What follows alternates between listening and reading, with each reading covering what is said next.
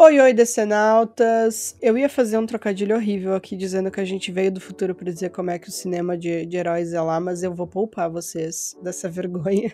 Embora vocês talvez estejam saturados, trocadilho intencional, de falar sobre o quão saturado tá o gênero de heróis, a gente resolveu falar disso hoje. Então, bem-vindos a mais um O DCCast. O DCCast.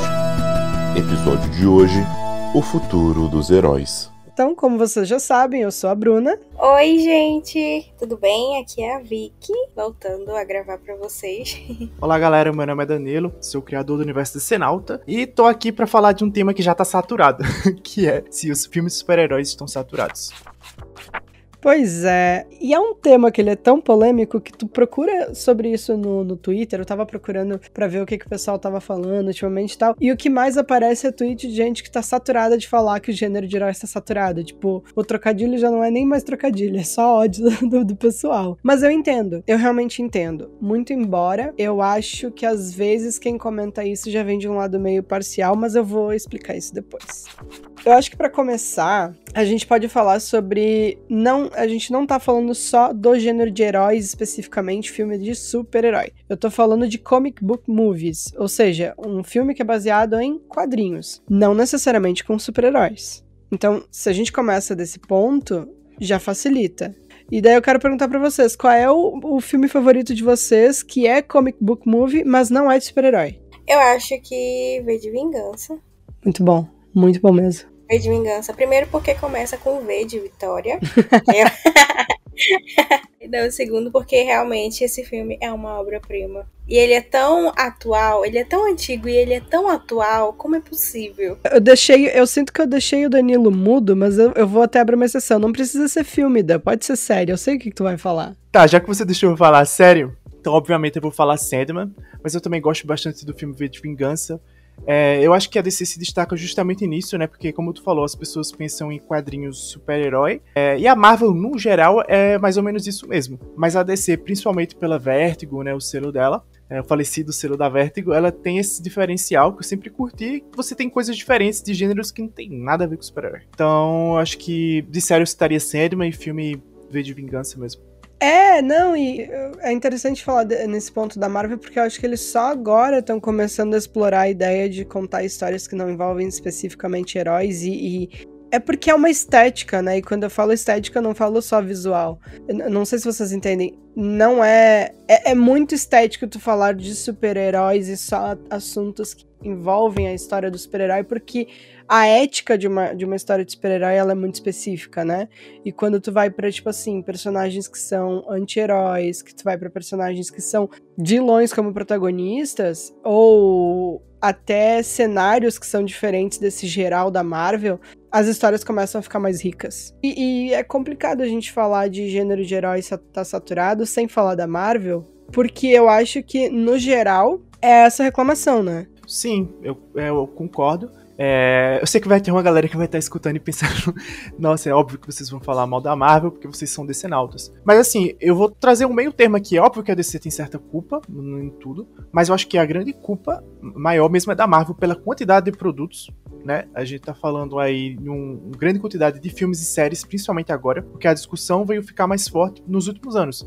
Ela sempre existiu no passado, mas agora tá muito forte, tanto que eu comentei no início, né, que tá uma discussão até um pouco saturada. É, e eu acho que a grande quantidade de produtos, por exemplo, a gente tem a Sony agora. A Sony tá fazendo mil produtos de vilões e anti-heróis, sei lá, do, do Homem-Aranha. Já anunciou, sei lá, cinco séries na Amazon, vai ter sei lá quantos filmes tu olha para isso e não tem como não dar aquela brochada de ficar, meu Deus, é, tem necessidade disso tudo? Então, eu acho que, a, a, apesar de ser uma discussão, como eu repito, né, é saturada, é uma discussão totalmente válida e importante, por isso que a gente tá comentando sobre aqui. Né? É, não, e, e, e, isso vem muito da própria Disney, né?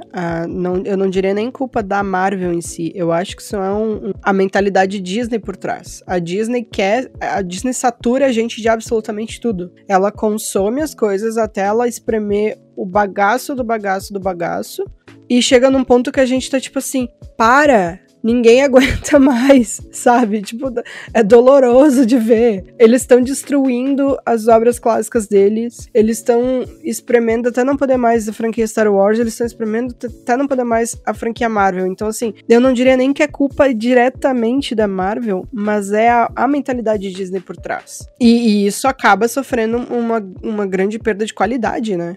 É, eu acho que se a gente for olhar assim um pouco pro passado, né, a gente tinha um contexto há uns 10, 15 anos atrás, muito diferente do que a gente vê hoje em dia, né, quando a Marvel começava, né, seu universo cinematográfico e tudo mais, que era uma coisa muito inovadora, era arriscado pra caramba, e isso era muito gostoso de se ver, porque era algo novo realmente, né. É, a gente tem ali filmes maravilhosos, eu particularmente sou muito fã dos dois primeiros filmes do Capitão América. É, para não dizer que a gente também fala mal da Marvel também, né? eu vou falar bem para depois falar mal. É, faz parte. e aí a gente tem esses filmes que eles têm um, dentro do próprio filme um, um início, um meio e um fim, né? Uma história ali que ela se você assistir, por exemplo, o primeiro filme do Capitão América, tranquilo, você não precisaria assistir mais nenhum outro filme para se divertir, para se emocionar. Eu particularmente sempre choro no final, quando ele não volta para dançar com a Peg, aí aquilo parte meu coração. E aí hoje em dia, por exemplo, você tem filmes, como é o caso, né, do filme que tá passando agora nos cinemas. E você tem um filme, por exemplo, como Homem-Formiga, que aparentemente é como eu vi no, no, no Twitter, assim, foi uma frase que eu vi que acho que resume bem a situação. É basicamente um trailer trailer de duas horas, porque você vai assistir o filme mas assim, você vai esperando o próximo evento, entendeu? Você não vai pelo filme, você não vai assistir o filme pelo Scott Lang, que é o herói do filme. Você vai assistir pelo que ele vai oferecer pro futuro. E isso é, muito, é, isso é uma coisa assim que é, é uma discussão também que a gente pode fazer, porque abre leque para muita coisa. Que tem isso também. Por exemplo, quando eu falei esse TV de Vingança, ele é uma história ali redonda, fechada, é que você não precisa necessariamente é, assistir outras coisas antes ou depois para você entender o filme, para você conseguir se emocionar com o filme, se divertir, se entreter, enfim. Ou refletir também, né? Tirar coisas do filme também, porque ele tem muito essa vibe. Já um Homem-Formiga da Vida, eu não, não, sei dizer assim que tipo de aprendizado, é, ensinamento eu consigo tirar de um filme desse. É, então é muito complicado. Eu, eu acho interessante quando tu fala da questão de como o filme não tem um aprendizado. Não necessariamente o filme precisa ter um aprendizado. E eu até acho que a gente pode só ir no cinema e querer se divertir? Sim. Mas isso me lembra muito o que o Alan Moore soltou uns tempos atrás numa entrevista, ou se ele soltou no Twitter e alguém pegou, não lembro. Mas ele fala assim que o cinema de heróis hoje em dia é a introdução ao fascismo. E daí um monte de gente ficou, ah, agora todo mundo fala de fascismo, não sei o quê, e não pegaram o que ele queria dizer. E ele fala que assim, as histórias de heróis, desde a sua origem, sempre foram um meio muito divertido, um meio muito lúdico de passar mensagens maiores. E especial as histórias do Alan Moore. Se a gente pegar as maiores as HQs mais famosas dele, elas sempre vêm com uma mensagem atrás. E eu não, de novo, eu não tô dizendo que é necessário que toda história de herói tenha uma, uma, uma mensagem atrás. Mas todo mundo tem que concordar com a gente que essas histórias são narrativamente muito mais poderosas, muito mais cheias de detalhes, muito mais ricas do que, ah, herói trocando soco, né? Tipo, eu acho que não é necessário realmente falar isso. Sim, e esse é um dos grandes desafios do DCU agora. É, então sim. Por que, que a gente gosta de ver de vingança? Porque ela é uma história amarradinha. Mas aí isso também abre uma, um, um, outro discurso que é o seguinte: a gente pode fazer histórias amarradinhas e ainda assim elas pertencerem a um universo maior? Eu acho que é esse o desafio no final das contas, né?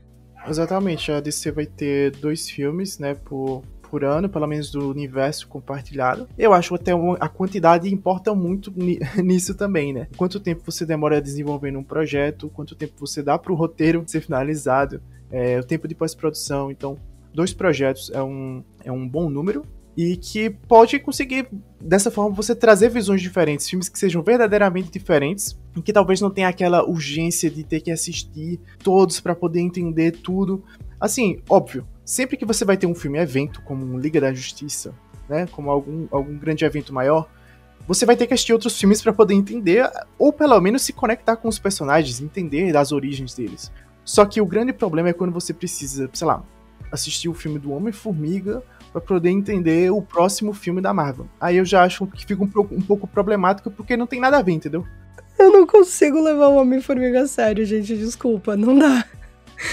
Porque. É, Coitado, e, e, não, e é, é, que assim, é a estética do personagem, sabe? Ele é o herói que os outros heróis dizem, ah, quem é tu? Ele, ah, eu sou o Homem-Formiga, e todo mundo fica kkk, sabe? Eu não consigo levar a sério. E, e, e o, o, que o Dan falou da questão da, de quantos filmes são feitos, eu gosto muito de usar a analogia do fast food, porque a analogia do fast food ela cabe muito bem aqui, que é o seguinte: ou tu faz com calma, com paciência, tu seleciona bem os teus ingredientes. Desculpa, gente, eu estudo gastronomia, eu não consigo desatrelar isso da minha vida. Ela tu é escolhe. Ah, eu quero ser. Mentira, Masterchef é, é, é golpe. Mas, voltando ao foco. Tu escolhe bem os teus ingredientes, com cuidado, com carinho. Se tu tem um ingrediente bom, tu vai ter um resultado bom. Tu faz o processo, tu estudou, tu sabe o que, que tu tem que fazer com técnica. Tu entrega um prato muito bom. Tu pega o ingrediente ultra processado, que é feito mais rápido possível, da forma mais prática possível, sem mão de obra especializada nenhuma. Aí tu monta aquele lanche vagabundo, cheio de efeito em cima, né? Cheio de saborizante, de conservante, de aromatizante e daí tu entrega o fast food lá no final. Ele é gostosinho? Sim, porque ele é artificialmente gostosinho. Ele é feito dessa forma para te viciar, para te pegar, né? Mas ele é nutritivo? Não. Ele é bom para tua saúde? Com certeza não. Eu acho que a melhor analogia que a gente pode usar aqui é isso. A Marvel começou a produzir muito, muito, muito, muito, muito, muito, muito, A muito, few muito, muito, moments muito, muito, later. muito, muito, muito rápido e entrega uma coisa que é, no final das contas, medíocre, mas ela te ilude. Ela bota um monte de efeito em cima, ela bota um monte de aromatizante, um monte de saborizante para tu acreditar que tu tá consumindo uma coisa legal, mas no final das contas, valor nutritivo nenhum. É, é basicamente isso que a gente vê muito no filme de hoje em dia. Lá em 2019, 2020, né, quando a gente, pelo menos na minha memória, né, teve um pouco mais de cobrança em relação a Marvel quanto a isso, né, quanto a CGI, é, ainda dava assim para passar um pano, vamos dizer assim, porque era uma coisinha ou outra, é, e aí a gente podia dizer, principalmente em 2020, ah, mas é pandemia, né, não dá para esperar também que tenha ali um grande trabalho, porque, enfim, é redução de trabalho, enfim, risco de contaminação, etc. Então, tinham muitos fatores envolvidos, né? Realmente a época da, do auge da pandemia foi assim, é difícil. E não dá realmente para culpar as equipes Sim. do, do, né? Porque assim, eles de fato fazem o que eles conseguem. E tem reclamação dessa área, do, dos sindicatos dessa área, dizer a gente tá trabalhando muito mais do que a gente deveria, a gente tá recebendo muito menos do que a gente deveria. Então, assim, a culpa não é desses caras, sabe? É justamente ter que atribuir a responsabilidade, né, para a empresa de fato, né, que é a Marvel, que acabou é, achando que seria uma boa ideia lançar não sei quantas séries por ano, não sei quantos filmes por ano para tentar ali é, vender o seu universo e acabar saindo mesmo daquilo que a gente tá, tá falando, que é olhar para o cinema como uma, um escape, como uma coisa para você se divertir, para você se emocionar, é, e transformar aquilo basicamente em um negócio mesmo de fato, né? Que ficou bem evidente. É, e aí hoje em dia a gente não pode uh, olhar para esse tipo de situação, né, para os erros da, da, Marvel. E eu falo também para a própria DC, porque se a DC vier nesse sentido, a gente também vai é, cobrar. É, não dá pra gente não cobrar a Marvel, não responsabilizar a Marvel, entendeu? Quando a gente tá falando de um estúdio, nem sei dizer, mas milionário, entendeu? Que tem condições de entregar sim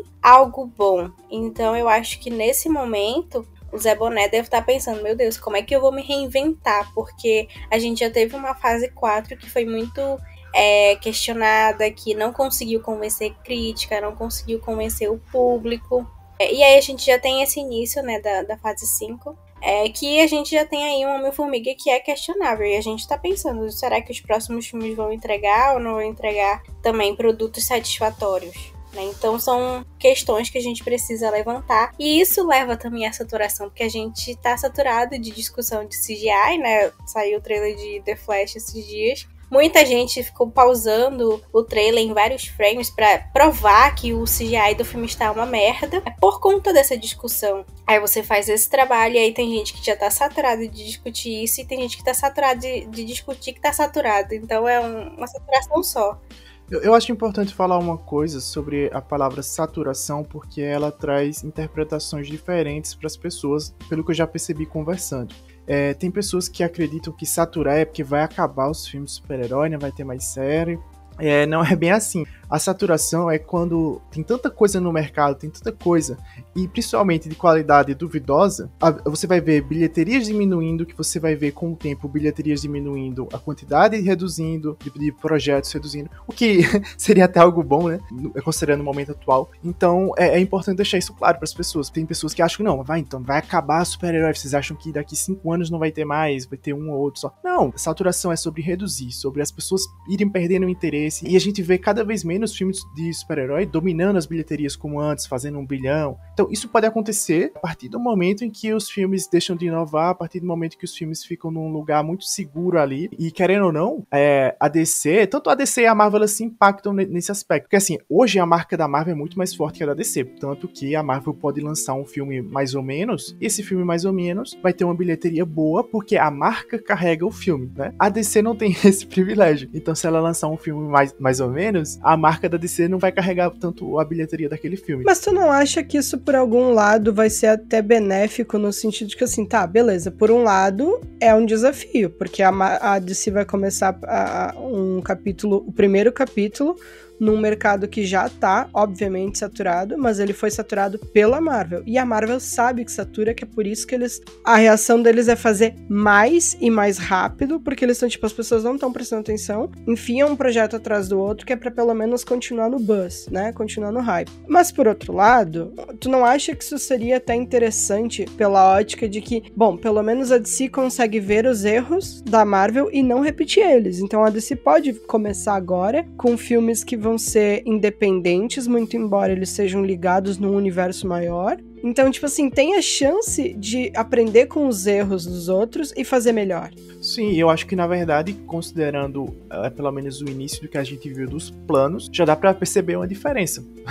já dá para perceber uma boa diferença só no momento em que eles tão, estão dispostos a fazer projetos, projetos Elseworld. Então a gente ainda vai ter aqueles projetos ainda mais isolados e o James Gunn deixou claro que esses projetos ele vai ter uma cobrança ainda maior de qualidade para justificar ele liberar orçamento. Tipo assim, quer fazer um filme isolado do DCU, tu vai ter que fazer algo muito bom para justificar. Isso não significa que o DCU vai ser feito de qualquer forma, mas só que vai ter que ser realmente algo totalmente diferente do que a gente tá acostumado a ver nesses universos que são uma caixinha, né? Que querendo ou não. Até o próprio tempo de planejamento, né? Ele anunciar o filme do Superman só pra 2025 significa que vai ser feito com calma. Eu acho, eu acho isso muito importante, como tudo tá sendo feito no começo. O James Gunn, ele, ele falou que vai ser. Ele não falou que vai ser uma Marvel 2.0, né? Esse é um grande ponto também. Ele falou que vai ser diferente. É, a construção de universo no começo vai ser melhor, no sentido de que ele já chega mais preparado, ele já chega com mais bagagem do que a Marvel fez, que nem tu falou. O que a Marvel fez certo que a Marvel fez errado. E tem coisas que até o Kevin Feige deve saber que a Marvel fez errado. Ele deve ter consciência disso. E que a DC vai ter a oportunidade de tentar corrigir e talvez fazer um bom universo aí. Finalmente, né? Um bom universo cinematográfico nos cinemas. É, cara, porque eu sinto muito do que a DC planejou e, foi anunciado agora é um, uma reação direta, sabe? Do que a Marvel é, então não queremos fazer aquilo que a Marvel fez de errado. Mas eles se ligaram que o universo compartilhado realmente é bom, dá lucro gera interesse, porque o fã que é fã só da Mulher Maravilha não vai no cinema pra ver só a Mulher Maravilha se a história dela tá envolvida com a história do Flash. Exemplo, né, gente? Eu tô, foi o primeiro herói que veio na minha cabeça. Então tem isso. O, o, o, universo compartilhado ele gera interesse contínuo. Só que eu, eu tenho certeza que o Kevin Feige e os diretores da Marvel, Bob Iger, etc., eles sabem que eles estão fazendo merda. Só que eu acho que eles estão num ponto que eles estão, tipo, a gente não tem mais para onde correr, sabe? Eu acho que eles estão meio sentindo, tipo assim, a, a reação deles é continuar, continuar fazendo, fazendo, fazendo, fazendo. E isso entra nessa questão da, da, da perda de qualidade, que é o que a Vicky falou do CGI. A, a, eu, eu concordo que a, a, tem muita gente que tá enjoada de reclamar da, do, do, da conversa de CGI, só que a gente tem que entender que foi a promessa deles. Eles estão sendo cobrados por aquilo que eles prometeram pro público. Eu, com certeza vocês vão lembrar que ali na época do, do primeiro filme dos Vingadores, eles chegavam a fazer vídeo para gerar, girar em rede social dos making-offs, de como era feito o efeito especial da cena tal. Porque eles tinham muito orgulho em mostrar que o efeito especial deles era bom, bem feito, não sei o quê. E chegou num ponto que as coisas são meio tipo assim, abafa, não vamos falar muito disso. Porque eles sabem que eles não estão conseguindo cumprir a meta e a equipe deles deve estar tá, tipo assim, ó, dá pra sentir o, o som do chicote estalando, sabe? Dá, dá pra sentir a dor dessa, dessa galera, porque chega num ponto que a, o pessoal do criativo, o pessoal da arte, não consegue entregar na demanda que eles exigem. É, inclusive é até importante falar que a Marvel parece que começou a adiar as coisas, né? Adiaram o Capitão Marvel agora e parece que vão modificar o lançamento das séries talvez até já escutando isso, percebendo, principalmente agora como Homem-Formiga, né? É, e principalmente também pelo resultado aí da última fase, tentar espaçar um pouco mais os projetos, tentar reduzir essa correria. Eles já podem, vamos ver, né? Até o fim do ano, é, ter começado a escutar um pouquinho essas críticas. Não, e isso, isso sempre me joga na questão do, do. Quando a gente fala de gênero de heróis, eu sempre fico pensando. E quem, quem acompanhou o Spaces do anúncio e o episódio passado, vocês me ouviram ouviram falar da questão do, dos, dos gêneros dentro do gênero. Porque o, o, comic book movie, ele não é um gênero, né? Ele é um subgênero que pode deslizar. Acho que foi em novembro ou dezembro a gente teve uma conversa assim uh, entre a equipe e a, a, o pessoal disse assim: ah, eu, que, eu queria mais. Eu queria ver mais projetos que envolvessem outros temas, tipo uma comédia romântica de herói ou alguma coisa assim. E, e, musical. É, exato. Então, eu acho que a, uh, o James Gunn e o Peter Safran, eles estão se ligando que também é isso, sabe? Tu entregar coisas além daquela fórmula. Porque eu acho que muitas pessoas têm essa ideia de que o gênero herói é um gênero mesmo de filme. Tipo, suspense, terror, comédia, aventura, herói. Então, mas sabe, sabe qual é a grande questão disso? E porque na minha cabeça até faz sentido esse pensamento? Porque, porque a Marvel construiu uma fórmula. A fórmula, exatamente. Já existe uma fórmula na cabeça das pessoas, igual quando você vai assistir um filme de terror. Existe uma fórmulazinha de filmes de terror no geral que você já, já conhece. Musicais, enfim. E o, o, o super-herói em si, é que nem tu falou, ele pode deslizar por diversos gêneros ali, fazer muitas coisas. Só que não é o que acontece muito. Então, o super-herói, no geral, ele acabou virando um gênero no cinema, na TV, né? Ele é uma coisa tão específica que já tem uma fórmulazinha específica de como trabalhar um projeto super-herói. Mas é bom tu citar o terror, porque dentro do próprio terror tem subgêneros. Tu pega, por exemplo, um filme slasher. O filme slasher, ele vem com essa ideia de que é um cara perseguindo e matando as pessoas ao longo do filme num, num assassinato corpo a corpo, né? Então, tipo assim, dentro do terror, tu tem outros subgêneros. O filme de herói também. O, o, o filme, que na verdade, assim, essa fórmula de herói que a gente conhece ela é basicamente um subgênero dentro da categoria de ação. E a fórmula é isso. A fórmula que eles criaram é: tu tem um ou vários heróis num filme que tem que derrotar um ou vários vilões. Geralmente tem um plot twist que já não surpreende mais ninguém. Dentro disso, eles vão uh, quebrando para outras, outras ideias, mas o, o cerne funciona geralmente dentro desse geral. Por exemplo, pega o filme do, do Multiverso da Loucura, aí isso, é, isso é uma opinião muito minha, nem discutir com o resto do pessoal, mas é, é, o que eu penso daquele filme é, é o seguinte: claramente eles queriam a história, que já é um clichê, do vilão que se redime no final eles não tinham um vilão que, no tempo de um filme só, fosse impactar o público o suficiente para que no final, quando ele se redimisse, as pessoas ficassem realmente sentindo empatia pelo vilão. Se tu coloca um vilão novo, ele não vai captar o público assim. Então o que eles fizeram? Vamos transformar a Feiticeira Escarlate em uma vilã, porque daí ela faz tudo aquilo ali, que inclusive aquele filme tem muito um, um, tom de slasher, porque ela tá completamente descontrolada, fora da coleira. Mas aí ela passa aquele filme inteiro pra se redimir no final. E mesmo assim, as pessoas não sentiram tanta empatia. Claro, tem quem defenda a personagem. Por quê? Porque a gente teve uma série antes que de fato gastou tempo em, construir um background para ela. Mas transformá-la em vilã foi a, decisão certa? E daí cada um vai ter a sua opinião. E, entendam por que, que eu tô trazendo esse exemplo. Porque eu tô falando que o filme ele foi construído em cima de uma fórmula em que eles queriam ter um, um vilão. O vilão X podia ser qualquer vilão. Mas eles escolheram colocar ela ali. Eles, é assim como a fórmula funciona. Tu troca os elementos, substitui e a coisa funciona igual. Eu espero muito que a gente não chegue num ponto que o DCCast vai ter que sentar pra gravar e, e, tocar a pedra em filme da DC por ficar preso numa fórmula. Eu realmente espero isso. Ai, ai. É, a gente vai ter que pagar pra ver, né? Literalmente, o que o futuro nos reserva em relação a DC. Mas até agora, o que a gente viu, assim, aparentemente, é... o James Gunn veio né, da Marvel, então ele conviveu ali por muito tempo.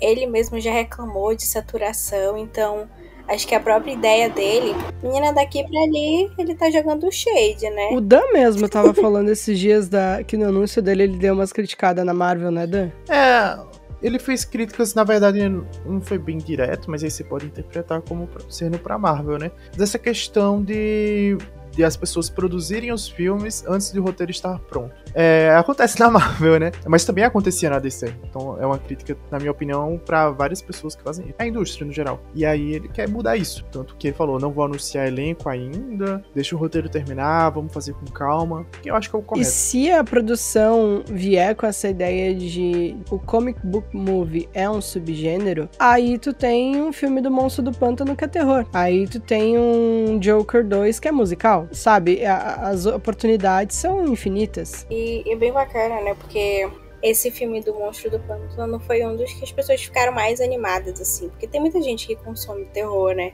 E eu não sou uma dessas pessoas.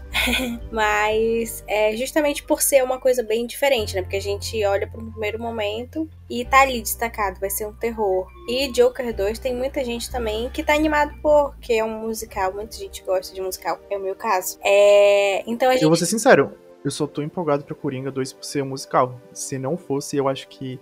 Assim, eu acho que eu não estaria empolgado, não. Então, foi a coisa que mais me animou também, né? Isso e a Lady não, Gaga. É...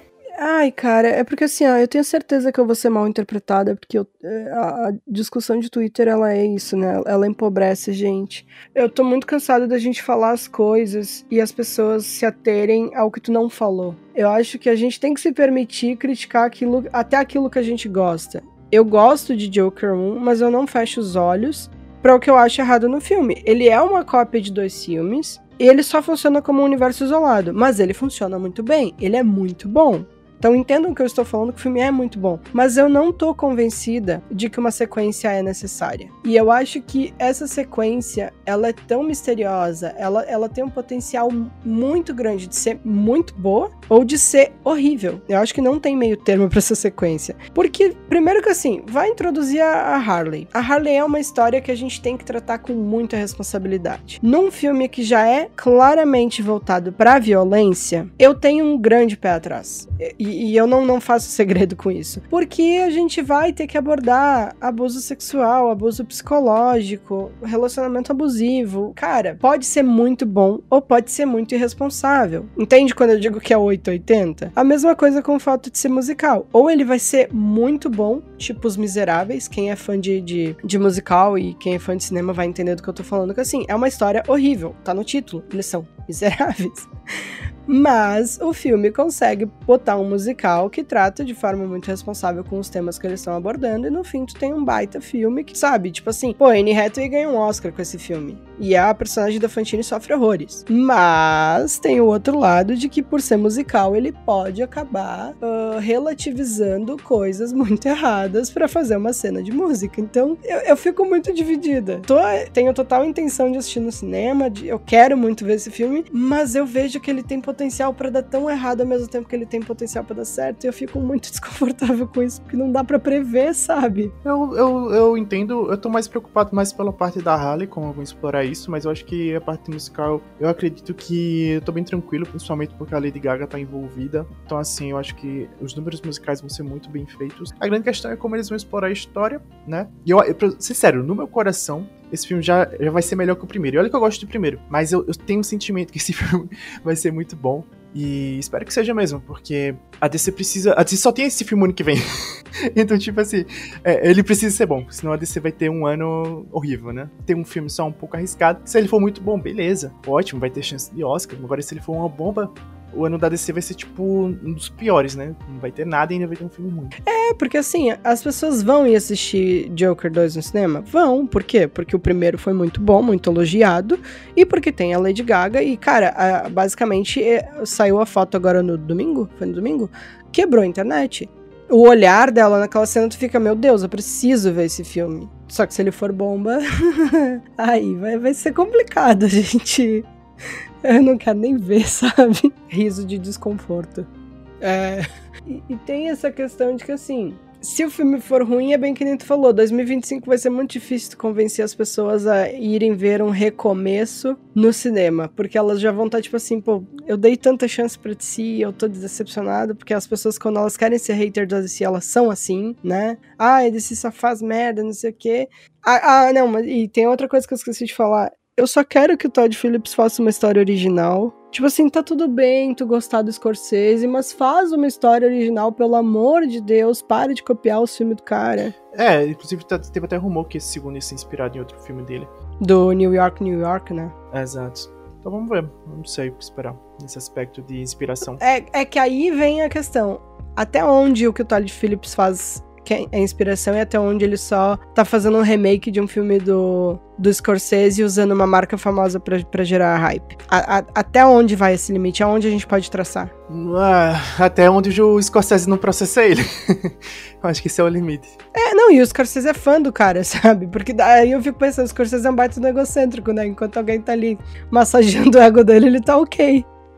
Porque, gente, para quem não, não, não, não tem esse contexto, o primeiro filme do Joker, ele é uma cópia, basicamente, do Rei da Comédia e do Taxi Driver, dois filmes do Scorsese.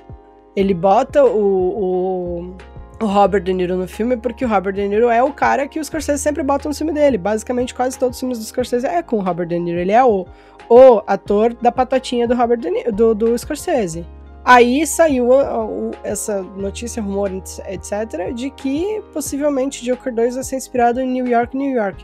Entende por que, que eu, eu, eu, eu, digo que tem potencial? Eu quero muito ver esse filme, mas, de novo, ele vai copiar uma história do Scorsese. Porque daí, se for por essa lógica, beleza. Joker 3 vai se passar numa, na, numa ilha, onde basicamente o Coringa tá investigando todo mundo, fingindo que ele é um, um detetive, tá todo mundo fingindo que ele é um detetive, pra no final todo mundo olhar pra ele e dizer assim: não, tu só é doido. eu não acho que vai ser isso, tá? Eu tô só fazendo piada, vocês não vão distorcer, pelo amor de Deus. A Bruna tá falando agora. E... Não, brincadeira. Olha lá, o, AD, o, o, o, o dano modo choquei. Urgente. Bruna Pen. Bruna fala que odeia Joker 2. Vamos cancelar essa decenalta. Bruna detesta Lady Gaga. Ai, não, eu adoro Lady Gaga. Ela é Team Margot Robbie. Eu sou também, mas eu gosto da Lady Gaga. Ai, a Bruna é cadeirinha de todas as versões da Harley. Bom, se os fãs da Lady Gaga forem jogar hate na Bruna, só quero deixar claro que eu sou gaguete. Junto com vocês. Eu amo. Eu amo Lady Gaga, gente. Gente, é a Gaga assim. vai ganhar o Oscar dela, finalmente. Eu nem sei se ela já. Não, ela já tem Oscar. Ela vai ganhar de novo. Ai, atuação. Vai ganhar. Já, já ganhou por música, né? Mas ela, vai, ela não ganhou por atuação ainda. É, olha só, se a Gaga levar um. ir pro, pro, pro teatro ganhar um Tony, ela vai ser a segunda EGOT winner que a DC tem, porque a Viola ganhou agora, falta só a, a Gaga ir pro teatro. Viola Maioral. Linda, maravilhosa. Tá, acho que a gente desviou bastante do foco. Esse, esse episódio acabou virando uma review de Joker. É verdade. Uh, o filme que você nunca o verá. O filme que você nunca verá. Não, assim, voltando pro foco, eu acho que a gente pode pensar assim que o futuro do, do, do, do dos comic book movies e, e produções, não, não necessariamente filmes, ele tem potencial, mas ele pede, implora de joelhos que urgentemente mude que não seja uma fórmula, que ele, ele, ele transceda a ideia de um filme de ação de herói e ele, mesmo quando seja uma coisa de herói, que ele vá para outros pontos. E não fazendo jabada de si, mas eu tô, eu coloco muita fé depois desse anúncio que a, o, a DC vem com essa intenção, né? A gente tem um cenário em que as empresas elas precisam se reinventar, senão a gente vai parar assim no o subgênero de super-heróis vai parar no mesmo cenário em que os filmes de faroeste chegaram, né? Ninguém suporta mais assistir filme de faroeste hoje em dia, porque eles ficaram tão formulados, né? Tão concentrados ali naquela mesma fórmula, feitos todos do mesmo jeito, que você simplesmente não consegue enxergar possibilidades para o filme. Eles sempre vão ter o mesmo início, o mesmo meio e o mesmo fim. Cara, isso é um exemplo muito bom, porque a gente analisa uma Hollywood antiga, a, a, piada que eles faziam que eles diziam, Hollywood não faz filmes novos, eles fazem o mesmo filme com um nome diferente. O subgênero de heróis hoje não é exatamente isso? Não é todos o mesmo filme com um nome diferente? Tu falar da questão do, do, do, do legal, porque foi um dos primeiros gêneros que, que, que surgiu, né? As pessoas gostavam muito e daí, tipo, saturaram.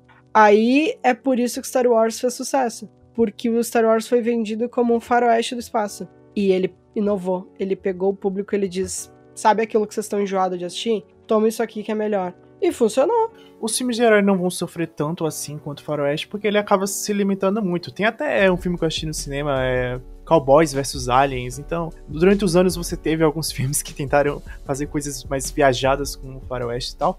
Mas eles ainda são muito limitados a um período, né? E o super-herói tu consegue fazer coisa no espaço, tu consegue fazer um filme todo no inferno, tu consegue fazer um filme na Terra, tu consegue fazer, sabe, tantos lugares diferentes que ele te permite inovar. Só que é o que a gente tá falando. Muitos filmes de super-herói estão jogando no seguro e aí não estão explorando o gênero, os gêneros, né? da forma como eles poderiam. Mas é que nem a gente falar de Adão Negro. A Vicky falou uma coisa antes para mim que eu fiquei, caramba, eu não tinha pensado nisso, mas eu concordo 100%. Se o Adão Negro tivesse saído 10, 15 anos atrás, a gente estaria hoje dizendo assim: ah, ele é um filme maravilhoso? Não, mas a gente tem apego emocional nele.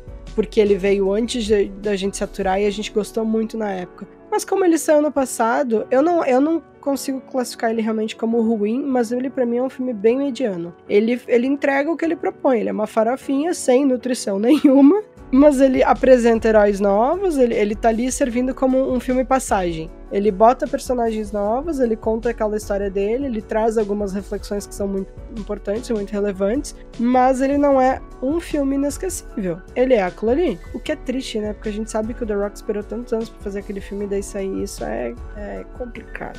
Foda que se tivessem gravado o filme quando ele foi anunciado, teria sido sucesso. Exato. Ai, gente. Pobre The Rock canceladíssimo pelos decenautas agora. Precisamos fazer um episódio para falar sobre The Rock. Eu não sei se eu quero estar nesse episódio, honestamente. eu não sei se eu quero, sabe? Eu não sei se eu quero passar por isso. Lembrem-se que eu não sou paga pra estar aqui. É complicado, complicado. Tenho opiniões, mas guardarei para mim. Tá, eu acho que, que é válido. O pessoal que tá aí ouvindo a gente vocês querem um episódio para falar sobre The Rock? O que, vocês querem saber dessa treta? Tipo, a gente precisa falar disso? Sabe? Eu, eu tô realmente dividida, porque eu, eu olho em volta e vejo assim: tem gente que tá completamente decidida a odiar esse homem. E às vezes eu acho que isso é muito movimento do Twitter. Mas daí, por outro lado, eu vejo gente que tá muito decidida em defender o homem. E daí eu não sei se até, até que ponto isso é porque eles são fãs dele ou porque é genuíno tá muito, sabe? Eu, não, eu acho que a gente não tem detalhe suficiente da treta dos contratos e de como esse filme foi feito, etc, para realmente qualquer pessoa poder opinar. Então a gente só pode no máximo especular. E eu acho que especulação demais às vezes é perigoso. Então, sei lá, sabe? Pois é, é complicado, mas enfim. É, eu acho que baseado assim em tudo que a gente conversou, né, sobre a saturação, sobre filmes, tem uma coisa que é muito importante da gente comentar, né? É, se a gente vai considerar é, super-heróis como um gênero no cinema, como é que esse gênero afeta, né, todos os outros filmes que a gente vê aí pelo cinema? Eu, por exemplo, no momento estou revoltada porque é o cinema aqui da minha cidade, infelizmente só tem um. É, e não, gente, eu não moro em São Paulo, tá? É, não vai passar. Se morasse, o DC ganhava mais mimo. Sim. É, mas podem mandar mimo pra mim, gente, pelo amor de Deus. Aquela. Eu, assim, demora mais chega no Pará. Eu moro, exatamente, demora mais chega no Pará. É, eu tô revoltada porque o cinema aqui da minha cidade não vai passar A Baleia, que é o filme novo com Brandon Fraser, gigante Brandon Fraser, que é Oscar nominee, em breve será Oscar winner. Eu estou jogando para você, universo, por favor, me devolva. Pra passar o quê? O que que tá passando no cinema Avatar, agora, gente? Avatar, 15 salas de cinema. Que ninguém aguenta mais. É, Gato de Botas, tudo bem, eu, eu, achei divertido, mas eu acho que também já deu, já pode tirar de cartaz. E a franquia, né, amiga? Esse é o Sim. ponto. E o que, o que que estreou agora? O Diabo do Homem-Formiga. Hum. Que agora Entendeu? ele vai ficar com as 15 eu... salas de cinema do Avatar. Exatamente. Eu não sei nem se quando o Shazam estrear. acho que capaz de ainda tá passando Homem-Formiga. É complicado essa, essa conversa e é precisamente porque que eu falo o tempo todo. Quem tá no grupo do, do DC já deve dizer: Meu Deus, a Bruna é muito amarga porque vive falando disso. Talvez eu seja. É, é, importante a gente reconhecer os defeitos. Eu sou chata com esse papo. O Danilo, toda vez que começa o papo de bilheteria, eu pego e fecho a conversa. Porque eu acho, eu, eu acho que é uma conversa que pra gente não, não tem ganho nenhum. A conversa da bilheteria, ela simplesmente é nula, porque o, o resultado ele pode ser simplesmente fabricado. Como é que a gente vai falar do resultado de bilheteria de um filme perto de outro, quando os, o, o, eles podem simplesmente decidir em quantas salas de cinema o filme vai passar, em quantos horários o filme vai passar, em quantos cinemas propriamente ditos vai passar. Então, assim, se eu posso hiperinflar a minha a possibilidade de uma bilheteria, eu só preciso que o povo vá lá assistir. Aí é fácil, porque a pessoa, olha só, não, não é uh, proporcional a gente comparar um filme ao outro, mas isso é só um exemplo para mostrar, tá? Eu queria assistir Babilônia no cinema. Babilônia é um filme para 18 anos. Só tinha uma sala de cinema e a minha cidade é a segunda maior do, do estado do Rio Grande do Sul. Só tinha uma sala de cinema com esse filme passando às 13h30 da tarde. Um filme para 18 anos. 13 e meia da tarde. Aí, como é, daí as pessoas assim, ah, e assim, juro, gente, ele ficou uma ou duas semanas em cartaz e foi embora. Não deu tempo de assistir, por quê? Porque teve um fim de semana ou dois para assistir. Ah, mas aí o filme saiu porque a bilheteria dele foi ruim. Como que a bilheteria do filme vai dar bom se ele passa às 13 e meia da tarde e as pessoas que vão assistir esse filme, que são maiores de 18, estão trabalhando? Mas é, é, um exemplo isolado. Aí vem a questão: se a, a, a, bilheteria pode tanto ser hiperinflada quanto boicotada fácil assim, é um assunto que não, não, não, leva a lugar nenhum. E claro, blockbuster é blockbuster, ele com certeza sempre vai ter mais horário. Isso é desde de sempre, desde desde que o cinema foi inventado. Filmes blockbusters ganhavam mais salas de cinema, porque o cinema vai tentar dar mais chance para aquele filme que todo mundo quer ver. Ok, é normal, mas em algum ponto a gente precisa começar a refletir que isso tá matando outras coisas, inclusive, por exemplo, o cinema nacional. Nossa, eu ia falar exatamente isso. É, eu te falei, né? Eu assisti esse ano, graças ao Sesc, digital Te Amo Sesc, é, que para quem não sabe disponibiliza diversos filmes, tá? É uma plataforma, você consegue assistir gratuitamente e tudo mais. É, eu assisti aquele filme é, A Praia do Fim do Mundo, né? Que é um filme que foi feito, se eu não me engano, em 2019, 2020 e tá desde essa época tentando achar um horário para entrar nos cinemas e até hoje não conseguiu espaço. Porque fora isso assim, porque A Praia do Fim do Mundo é um filme que eu acho que relativamente é pequeno, mas a gente tem aí grandes filmes já que tiveram uma super campanha a nível nacional, né? É, mas que também não conseguiram espaço. Cara, eu lembro que quando o Bacurau tava em, em, em cartaz, tipo assim, o filme tava fazendo um baita sucesso, tava todo mundo falando desse filme, eu disse, pô, eu vou no cinema pra assistir esse filme. O filme não tava em cartaz aqui. E, tipo, se ele ficou, ele ficou uma semana, sabe? Porque eu, eu, eu fico acompanhando o, as salas de cinema aqui na minha região, tem dois cinemas aqui. E aí? E daí as pessoas vão dizer, pô, é meio hipócrita do DCCast falar disso quando eles literalmente falam de filme de herói que é filme blockbuster. Pois é, gente, mas aí é que tá, a gente tem que olhar para os outros lados também, né? O, o, subgênero de heróis, ele, o blockbuster no geral, ele vai sufocar o resto do, do, do, dos filmes. Teve, inclusive, ano passado também, aquele. Ano passado não, ano retrasado. Aliás, em 2020. É Medida Provisória também, que foi um filme que não passou em todos os cinemas, é um filme nacional, um filme um filme com um elenco gigantesco, tipo, nomes de peso mesmo, né? É, que também, tipo, aqui na minha cidade não passou. E era um filme que eu queria muito assistir. E assim, gente, não é porque a gente é decenalta e assiste filme de homínio, como eu digo, que a gente não vê outro tipo de cinema. Inclusive, a gente assiste outras coisas justamente pra é, ter um pouco mais, para aprender mais, para ter outras visões, né? É, desenvolver também é, nosso lado crítico. Ninguém aqui é cinéfilo, não sou cinéfilo, mas a gente acha legal também é, assistir. A Victoria tem Letterboxd, então claramente ela é uma cinéfila. também já assinou o MUBI, contribui também para ser cinéfila. Mas essa questão do cinema nacional é, é, é uma questão complexa que, obviamente, os super-heróis têm um peso nisso, mas é, por ela ser complexa, é uma questão muito mais de leis, como o Brasil trabalha com o cinema, a valorização da cultura, enfim. É uma coisa que só vai mudar se as leis mudarem, porque enquanto não mudar, vai continuar desse jeito para sempre. É, o, o Dan fala da questão da, da legislação e realmente, eu acho que a gente poderia até gravar um UDCcast para falar sobre isso, eu não sei se os nossos ouvintes têm interesse, por favor, nos digam se vocês têm esse interesse. Mas talvez seja uma, um, um, papo interessante, a gente pode tentar trazer outras pessoas. Não vou fazer promessas, mas eu tenho nomes em mente. É bem isso, sabe? Eu acho que a gente pode começar a trabalhar essa, essa ideia, essa reflexão de que o subgênero de, de quadrinhos, vamos botar assim, o subgênero de quadrinhos ele pode ser muita coisa. E ele empobrece e a gente sai perdendo quando ele tenta ser uma coisa só. Quando ele tenta ficar preso numa fórmula, quando ele tenta ficar preso em fazer dinheiro.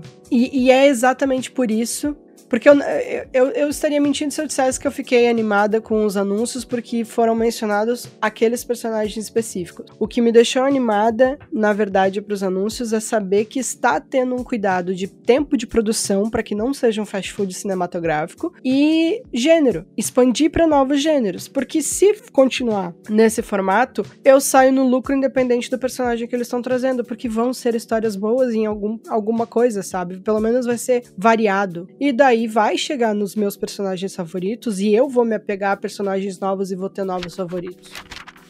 E aí, Decenautas, para quem não sabe, é, eu geralmente tô sempre ali pelo Instagram, né, interagindo com vocês que nos seguem.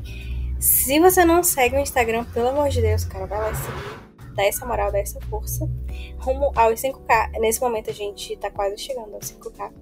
Pode ser que até esse episódio já tenha chegado, né? E aí eu abri uma caixinha de pergunta lá pra galera comentar, né? Se para eles o gênero de super-heróis realmente já estava saturado, sim ou não. E aí a gente tem algumas opiniões aqui, né? Muita gente acredita que é conversa fiada, né? De gente que acaba consumindo muito filme ruim do gênero. E o que seria filme ruim? Muita gente falando que o que satura, na verdade, são os filmes ruins. É, que o hype, né, para filmes de super-heróis nunca vai saturar, porque existem muitas histórias e personagens para as pessoas adaptarem isso, de fato, é verdade. É, tem gente que diz que o mercado precisa de inovação, que é uma coisa que a gente já apontou aqui também. Eu muito engraçado. O que de fato saturou foi a mesmice, a falta de coragem em inovar. Aí tem entre parênteses, alô, alô Marvel.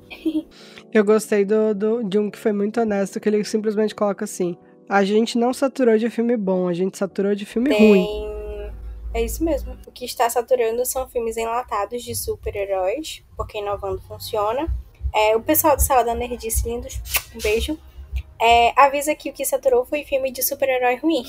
E sessão noturna também. É, para quem não é fã, sim. Agora, para mim, que sou fanático pela DC amo os personagens, não. Tem isso também, né? Os fãs, é, geralmente, independentemente da situação, vão acabar consumindo né, os produtos. É, mas daí vem a questão de que, assim, a Marvel faz filme pros, pros próprios fãs? A Marvel faz filme para quem lê quadrinho da Marvel? Ou a Marvel começou a produzir muito filme porque o povão tava interessado, então eles começam a quebrar as histórias de uma forma que quem não consome quadrinho vai conseguir entender aquelas histórias, que é por isso que eles têm tanta necessidade de construir uma lore muito grande. E daí, e daí vem a outra questão do porquê que eu tô emocionada com os anúncios do, da, da nova DC e porquê que eu espero que continue nesse ritmo, porque eu senti que foi feito, sim, para quem quer conhecer, para quem quer embarcar no mundo da DC, no universo DC, também para quem já é fã, para quem já sabe dessas histórias. Eu, eu, eu sinto que veio com esse carinho, sabe? É, e você observa que isso foi tão bem pensado, né? Que a DC ela tá se preocupando até em indicar quadrinhos é, que são a, a, base, às vezes, das histórias, né? Porque aí é, você é o meu caso, por exemplo, né? Eu comecei a gostar muito de Patrulha do Destino. Pra quem não sabe, eu sou a fã número um de Patrulha do Destino.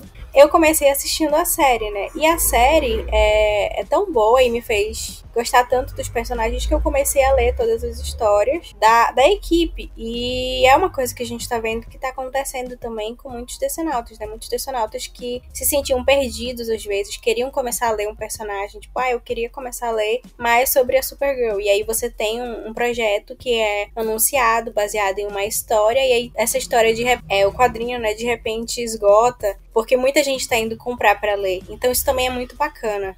É, se, se tá esgotando porque as pessoas estão comprando, tu imagina quanta gente não tá lendo scan na internet, né? Sim, eu desse jeito, porque não tem condição de pagar, não, porque ficou caro também, galera, pelo amor de Deus. É, foi subindo o preço. eu acho que o objetivo no final é esse. É tu consumir uma história e tu gostar tanto que tu vai procurar o quadrinho para continuar consumindo. Uh, eu sinto que aconteceu um pouco com isso com a Mulher Maravilha depois do primeiro filme, porque ela era uma personagem que muita gente gostava, mas não tinha consumido as histórias. E é bom que esteja, aconte esteja acontecendo isso agora, que nem a uh, Woman of Tomorrow. É legal porque é uma história Uh, redondinha. As pessoas não vão precisar ler a regular de sei lá quantos volumes. Eu acho que isso é o, o, um bait muito bom para pegar novos leitores. Porque começa com uma história redondinha, tu diz, ah, eu gostei, vou ler a regular. Porque a pessoa já pegou gosto. Que nem tu fez com, com Patrulha do Destino. Tu assistiu a série, tu gostou e tu foi com, começar a consumir os quadrinhos. Isso é ótimo. A, até no sentido de lucro pra empresa, que bom que eles consigam fazer isso. Que eles consigam, através do cinema, através da série, aumentar o consumo de quadrinho. E essa questão de quadrinho, a gente pode. O episódio foi sobre saturar os filmes e séries, mas uma coisa que não vai saturar é quadrinhos, né? São mais de 80 anos com publicações, altos e baixos, mas os quadrinhos ainda continuam fortes. São um lugar onde você pode explorar a imaginação de diversas formas, né? Então, acho que ele tá tendo esse lado com os quadrinhos, apesar dele não ser chefe da parte dos quadrinhos, né? O James Gunn. É, ter essa divulgação importante porque filmes vão e vêm, ele vai sair da presidência uma hora, mas os quadrinhos vão sempre continuar a inspirar novas histórias. Bom, galera, eu acho que esse foi o episódio que a gente mais saiu do foco. E me desculpem por isso ou não, porque eu acho que o papo ainda assim foi bom. Mais uma vez eu quero pedir para vocês responderem as perguntas que a gente deixa aqui. Geralmente tem pergunta em enquete ou só pergunta em enquete. Deem uma nota que vocês acham que a gente merece, porque isso ajuda o, o Spotify a anotar a gente e o algoritmo leva a gente para outras pessoas que podem gostar. Deixem, se vocês quiserem falar com a gente, a gente tem as redes sociais. A Vicky tá sempre de olho no Instagram, tá sempre botando caixinha lá, tá sempre botando, conversando com vocês pela DM. E esse foi mais um DC Cash. Muito obrigada por ouvirem a gente até aqui e até o próximo episódio. Tchau, tchau. Tchau, tchau. É, então, gente, muito obrigada por ouvir a gente, né? Eu vou ocupar o meu signo por desviar do foco do assunto. Eu sou geminiana. Meu aniversário é dia 1 de junho. Quem quiser me dar presente, eu aceito também. Lembra que tem que enviar desde agora para chegar no Pará no dia 1 É, é isso, respondendo assim a nossa caixinha de pergunta aqui, a enquete também. Se tiver, recomende esse episódio para um amigo também que acha que o gênero de super-heróis está saturado. E é isso, acompanhe a gente pelas redes sociais, ative as notificações aqui no, no Spotify para você sempre ficar ligado quando a gente tiver episódios novos e também porque de vez em quando a gente está postando episódios bônus. É isso, um super beijo e até a próxima. Tchau.